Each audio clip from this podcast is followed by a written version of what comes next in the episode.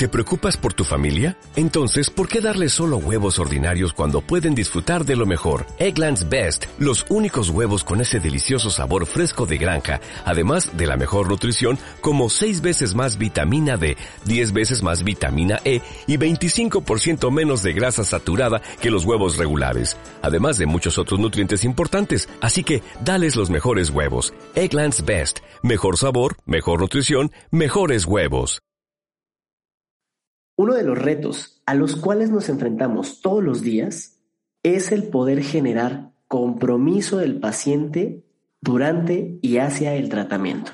Y de este reto podemos sacar varias preguntas. Por ejemplo, ¿por qué mi paciente no se compromete a su tratamiento? ¿Por qué mi paciente no cumple con las indicaciones o los ejercicios que yo le recomiendo a pesar de que estos son los que lo ayudarán a mejorar su condición. O tal vez te suene la pregunta, ¿por qué mi paciente decidió ya no continuar con el tratamiento? ¿Por qué mi paciente ya no regresó? Si de la misma manera que yo, alguna vez te has hecho estas preguntas o alguna de estas preguntas te resonó en la cabeza, no te muevas de tu lugar. Que el día de hoy vamos a ver la adherencia al tratamiento. Vamos a hablar sobre aquellas características que pueden hacer de nuestro servicio un servicio tan motivante, tan agradable y una experiencia tan particular que los pacientes logren cooperar durante el tratamiento y sobre todo comprometerse a iniciarlo y terminarlo. Adherencia al tratamiento aquí y ahora en un café con. No te muevas que comenzamos.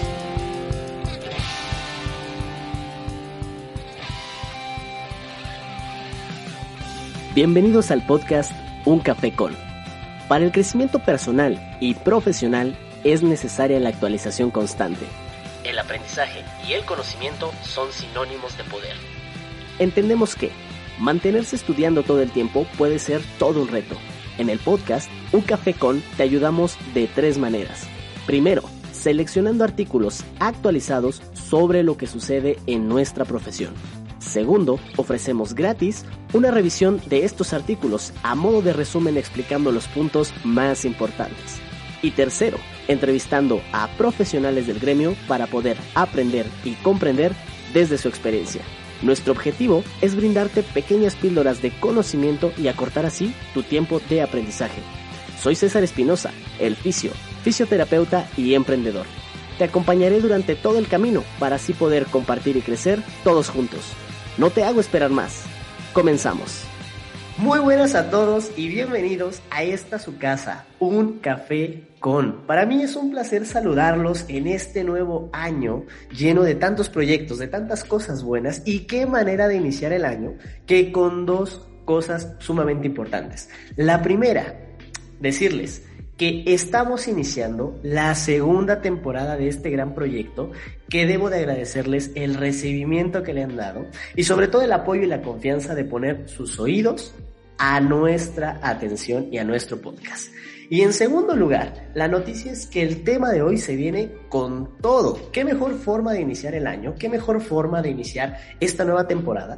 Que con un capítulo que nos puede dar algunos tips, algunos consejos y pautas a seguir para mejorar la experiencia de nuestro servicio y hacer que las personas que confían en nuestro trabajo se comprometan a él y consigo mismos. Espero que ya tengas tu taza de café te aconsejo que tengas una libretita o un espacio donde vayas a hacer tus notas porque vamos a ver los puntos claves que pueden o no generar la adherencia al tratamiento, pero sobre todo vamos a dar algunos consejos, algunos tips que puedas implementar en cuanto termines de escuchar este episodio para tener un mejor resultado de inmediato, que claro está, mientras más apliques de manera cotidiana estos puntos que vamos a tratar, el beneficio será mayor a largo plazo. Y en tercer lugar, mantén una mente sumamente abierta para que tengas la capacidad de hacer un autoanálisis de ti, de tu servicio y de los puntos que vamos a tratar y poder discernir si alguno de ellos te identifica. Si alguno de los puntos que no permiten la adherencia lo tienes en tu servicio y así vas a poder mejorar y corregirlo. Lo primero que vamos a hacer es definir ¿De qué estamos hablando cuando estamos hablando de adherencia al tratamiento o adherencia terapéutica? Bueno, hablar de adherencia al tratamiento no es una situación muy novedosa, ya que en muchos lados podemos escuchar sobre este concepto y siendo honestos, desde 1990 se ha hablado sobre este tema y sobre todo cuál es la importancia para que un paciente se comprometa con nuestro servicio. Pero no necesariamente el que se hable de ella va a indicar que entendemos con claridad qué es la adherencia al tratamiento. Vamos a entender como adherencia al tratamiento la coincidencia de comportamientos de una persona y los consejos o las recomendaciones de un profesional de salud. De manera más clara, vamos a entender a la adherencia al tratamiento como la forma en que el paciente cumple de manera adecuada y precisa las indicaciones y las instrucciones que le da el profesional para restablecer o mejorar su salud. Y pareciera que es algo sumamente superficial, pero el 50% de los pacientes no cumplen con la adherencia al tratamiento.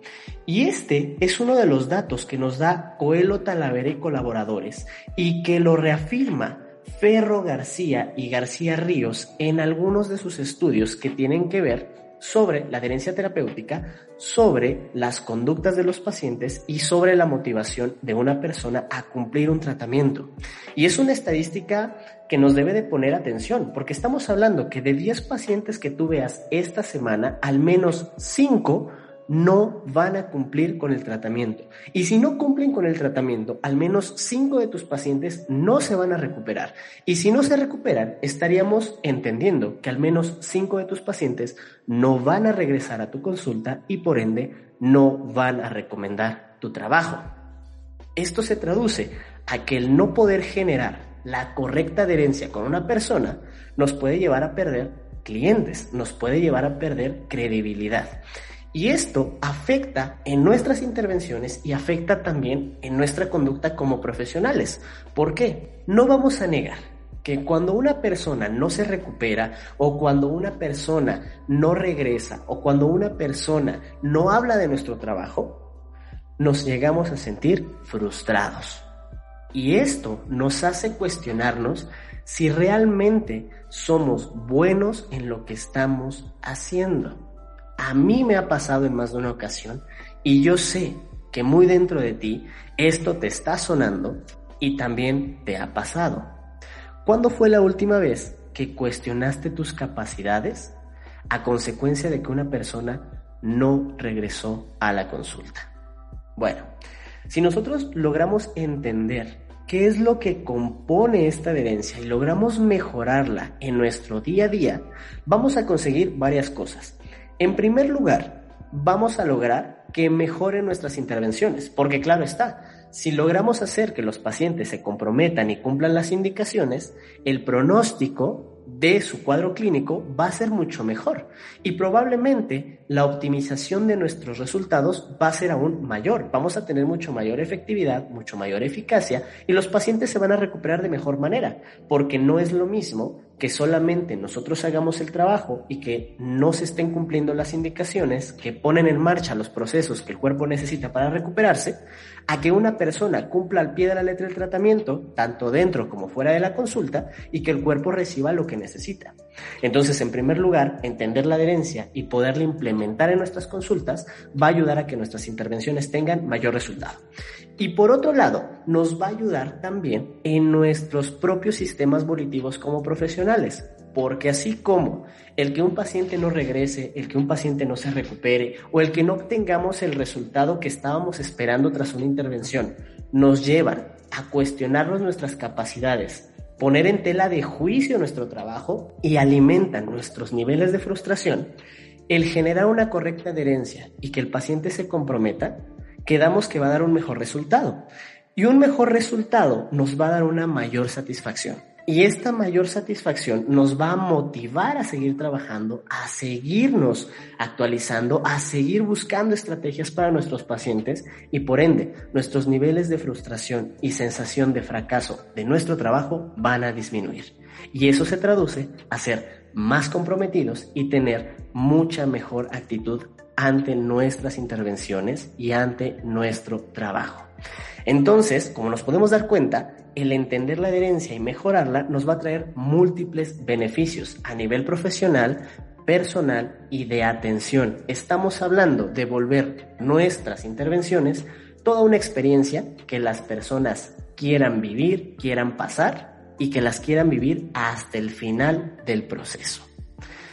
Según Jack McLean, en uno de sus estudios que se denomina Barreras de la adherencia al tratamiento en fisioterapia, él nos propone algunos puntos. Y para ser precisos nos propone ocho puntos claves que pueden generar la barrera a generar una correcta adherencia al tratamiento para una persona. Y por ende, estos mismos puntos van a ser clave para responder por qué mi paciente no se compromete, por qué mi paciente no cumple con las indicaciones y por qué mi paciente no regresa a consulta.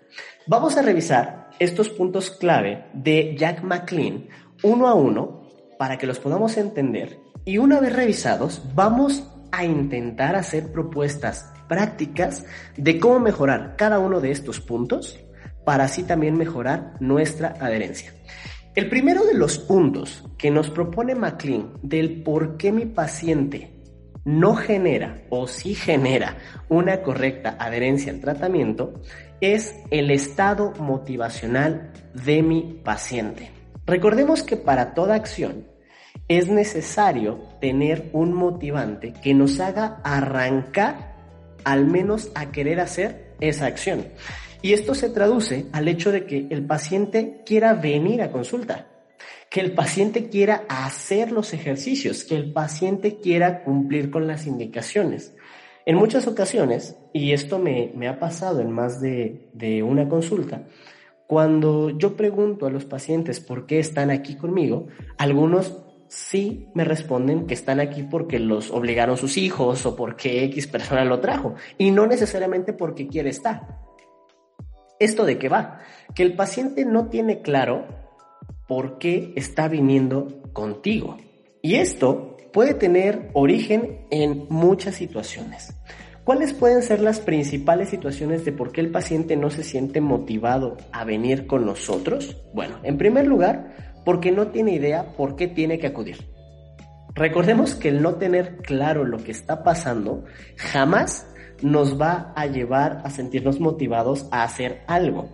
Entonces, en muchas ocasiones el paciente no sabe ni siquiera quiénes somos o qué hacemos o cómo podemos aportarle o qué es lo que queremos hacer para y con ellos. Es importante entonces que la siguiente ocasión que tú estés frente a un paciente le dejes claro cuál es tu papel en este proceso en el cual está a punto de introducirse. Mira, yo soy fisioterapeuta y mi objetivo es el siguiente. Mi objetivo es ayudarte a restablecer tu salud física. Mi objetivo es que podamos recuperar tus actividades. Mi objetivo es que disminuyan tus niveles de dolor. Mi objetivo es que no te limites. Mi objetivo es cuál es tu objetivo con el paciente. En segundo lugar, que también entienda cómo lo puedes ayudar. Ya que le dijiste claro cuál es tu objetivo, yo puedo ayudarte de la siguiente manera y puedes hacer una breve introducción de lo que haces y del cómo lo has hecho en otras ocasiones. Esto probablemente le deje claro al paciente por qué está contigo, por qué tú eres la persona con la que tiene que venir y lo haga sentirse con mayor motivación a verte, mínimo a verte. Eh, uno de los puntos claves para que podamos hacer algo como personas es hacer el problema obvio. Si el paciente tiene clarificado cuál es la situación y cómo puede tu intervención mejorar esa situación, claro que va a querer estar contigo. Por otro lado, un punto importante es que muchos de los pacientes que nos consultan van a estar pasando por un duelo cinético o por estados de catastrofismo. Muchas personas no se sienten motivadas a venir con nosotros por la creencia de que los vamos a limitar, que les vamos a prohibir, que les va a doler más, que vamos a contribuir a que se dañen más o no sé, depende de cada persona. Y eso hace que no quieran estar con nosotros. Entonces, esta también es la importancia de clarificar qué es lo que está sucediendo. Si logramos hacer que nuestro paciente se sienta motivado a vernos, evidentemente al menos va a tener ganas de venir. Y esto va a mejorar esta adherencia. El segundo aspecto que nos propone McLean es del por qué una persona no regresa a consultas o no genera adherencia son por los aspectos desagradables de la situación de la consulta. Y esto tiene que ver con la relación entre el terapeuta y el paciente. Recordemos que esta relación terapéutica va a ser una variable importante en el pronóstico de la terapia, es decir, en qué tan bien o no se recupera una persona. Pero César, ¿de qué me hablas? ¿Cuáles son estos aspectos desagradables que pueden hacer que mi paciente no regrese o que no quiera venir a verme o que no recomiende mi trabajo o por ende que no se comprometa con lo que yo le estoy pidiendo? Existen algunos aspectos claves y los vamos a revisar uno a uno, así que en este punto te recomiendo que vayas haciendo un proceso de introspección y que en cada punto te cuestiones, ¿estoy haciendo algo de esto? ¿Será que por esto X o Y paciente ya no regresó? Y sobre todo, ¿cómo puedo mejorar esta situación para que no me vuelva a pasar? ¿De acuerdo? Vamos a revisar cuáles son los principales aspectos desagradables en una situación de consulta que genera que el paciente no quiera ni verte la cara, que ya no quiera regresar y que ya no genera adherencia, por ende que no recomiende tu trabajo, etc. El primer punto de situación desagradable para que el paciente no regrese es consultas modificadas. ¿A qué nos referimos con esto? En ocasiones, por alguna razón que sale de nuestras manos, llegamos a modificar las consultas de los pacientes. Es decir, que le cambias la hora, que le cambias el día, que le cambias inclusive la persona que lo está atendiendo. Y ojo, ojo aquí que este es un punto que a muchos profesionales que tengamos la intención de tener un proyecto más grande, como una clínica de fisioterapia donde tengamos muchos fisioterapeutas trabajando, al inicio nos llega a suceder que tenemos a los pacientes que van entrando y hoy lunes le tocó con un terapeuta y el miércoles le tocó con uno distinto y el viernes le toca con un tercer terapeuta distinto y el siguiente lunes le vuelve a tocar con el primero. Esto es muy común que suceda y es uno de los aspectos desagradables que no permiten que el paciente genere adherencia. Entonces, modificar el día, el horario, de manera repentina, sin una justificación clara, puede hacer que el paciente pierda interés en tu servicio. ¿Por qué? Porque al final, ¿qué es lo que va a suceder con el paciente? Que el paciente va a creer que no respeta su tiempo, que el paciente va a creer que no es prioridad para ti ni para tu servicio y por ende que no le importas. Y si a ti no te importa el paciente, ¿por qué al paciente debería de importarle tu servicio, tus indicaciones o tu tratamiento. La recomendación para esto es que tratemos de evitar modificarles las consultas de manera repentina a los pacientes, ya sea en horario o en día, y que si esto va a suceder, tratemos de hacerlo con un buen tiempo de anticipación, porque recordemos que para asistir a una consulta hay muchos factores a tomar en cuenta, distancia, traslados, etcétera. Quizá nosotros creemos que lo estamos haciendo con anticipación, pero tampoco sabemos cuánto tiempo se traslada el paciente desde su punto de partida hasta nuestra consulta. Así que dentro de tu historia clínica a la hora de tu anamnesis, sería importante que supieras cuánto tiempo tarda o se hace el paciente de llegar de su domicilio, de su trabajo, desde donde viene a tu consulta, para que entonces tú puedas prever este tipo de modificaciones y se las haga saber con tiempo. Que el paciente sienta y que sepa que su tiempo para ti es importante. En segundo lugar, que le dejes claro el motivo de la modificación de la consulta y que sea un motivo verdaderamente significativo tanto para ti como para él. Si él logra entenderlo, evidentemente no te va a crucificar por haber hecho esta modificación, pero es importante que le haga sentido del por qué estás haciendo la modificación y sobre todo que se lo vas a recuperar. ¿no? Que va a tener eh, una recompensa por haber hecho esta modificación, pero que no sucede en más de una ocasión, porque si no se hace un círculo vicioso y al final el paciente dejará de creerte. Entonces, eso es lo primero. Cuidado con estar modificándole días y horarios a tu paciente de manera repentina. Y por otro lado, Cuidado con estarle cambiando al profesional que lo atiende. Recordemos que para generar un vínculo y una adherencia terapéutica, el paciente tiene que desarrollar confianza en la persona que lo está atendiendo. Y si cada consulta ve a un profesional distinto, ¿cuándo y cómo pretendemos que desarrolle esta confianza, que desarrolle esta libertad de cumplir su tratamiento?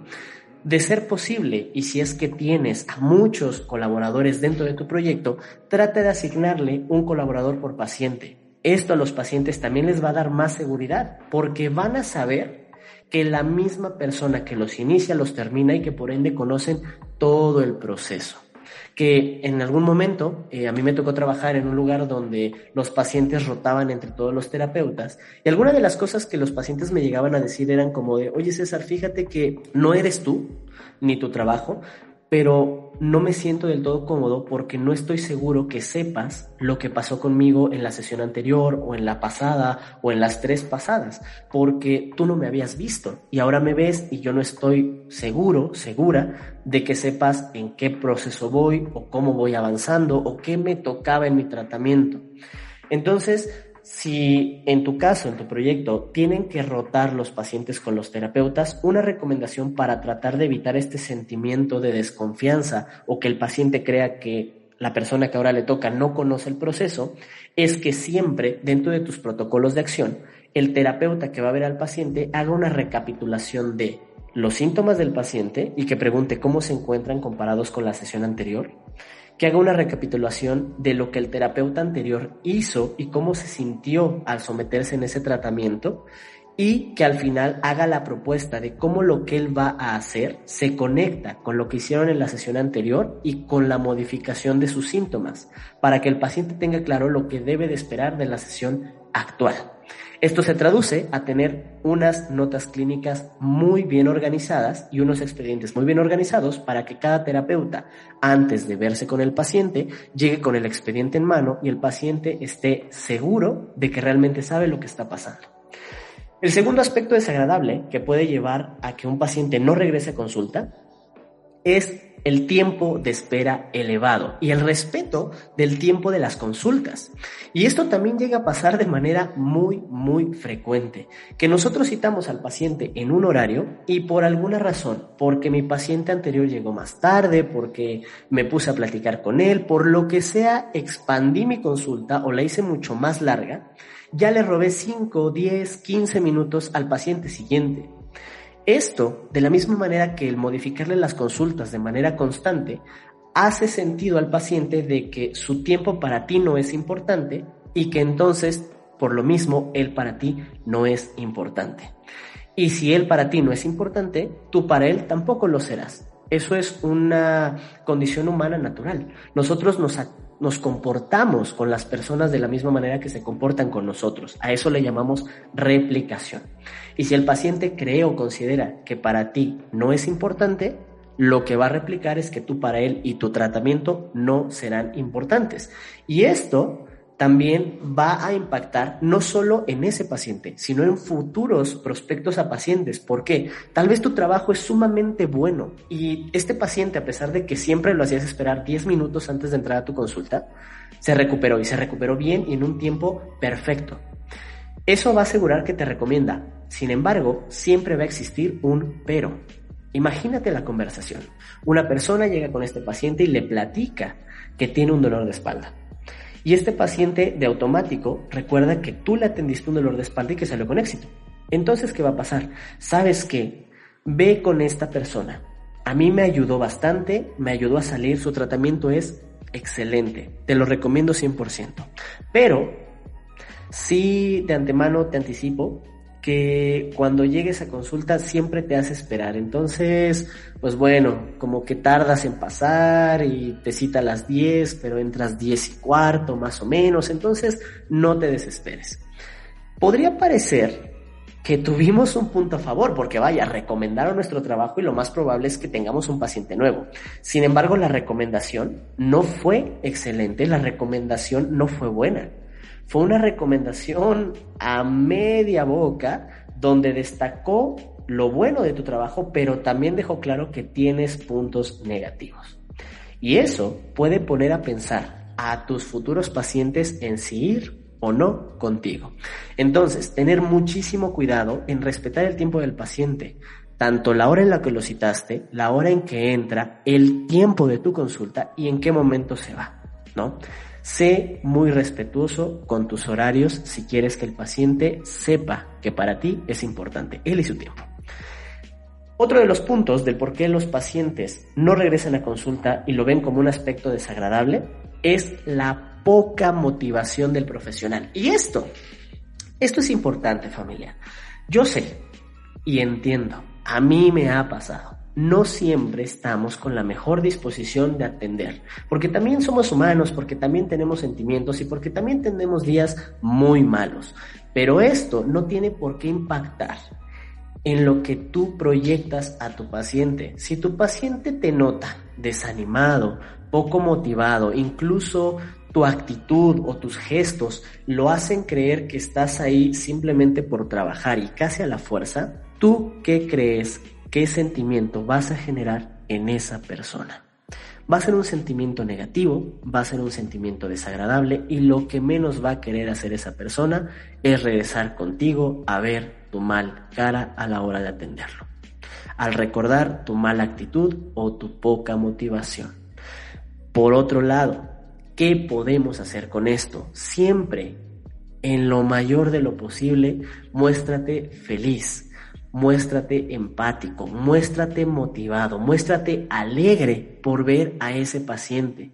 Que el paciente se dé cuenta que no solo eres importante, que no solo es importante para ti, sino que te alegra verlo y que así como él, tú también te alegras por los logros de esta semana o de estos tres días en su cuadro clínico. Si el paciente sabe que él es importante para ti y que te da gusto verlo, créeme que él también querrá verte con mucho gusto, porque sabe que va a un lugar donde se siente cómodo, donde se siente feliz, donde se siente aceptado. ¿De acuerdo? Entonces, estos son algunos de los aspectos que pueden volver desagradable tu servicio y que tenemos que modificar. Espero, espero familia, que esté tomando nota cada punto, cada punto y, e insisto, sobre todo cuestionándose si estamos haciendo alguna de estas cosas y si las estamos haciendo, mira, no te preocupes, aún estás a tiempo de ir generando pequeños cambios que van a hacer una gran diferencia a largo plazo en tu servicio, en tus resultados y en tus pacientes. Recuérdate que lo más importante es desaprender para volver a aprender y se repite el ciclo. Así que sigamos con esto.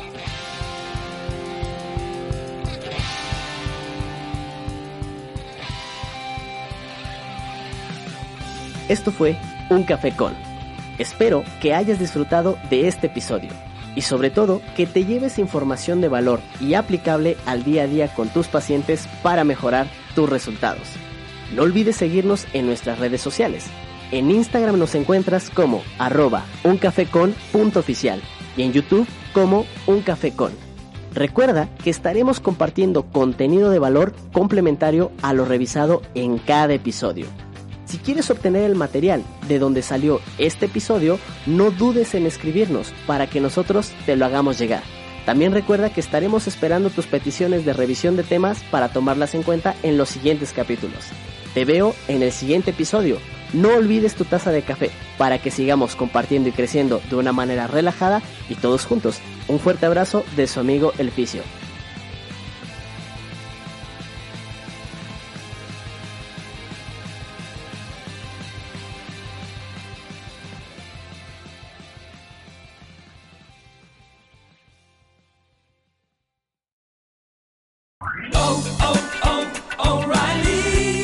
¿Necesitas ayuda? En O'Reilly Auto Parts te ayudamos. ¿Necesitas algún consejo? Te aconsejamos. Nuestros profesionales en autopartes están siempre disponibles para ayudarte a encontrar lo que necesites. Excelente servicio al cliente es solo una de las ventajas que ofrece O'Reilly Auto Parts. Los profesionales en autopartes. Oh, oh, oh, O'Reilly Auto Parts.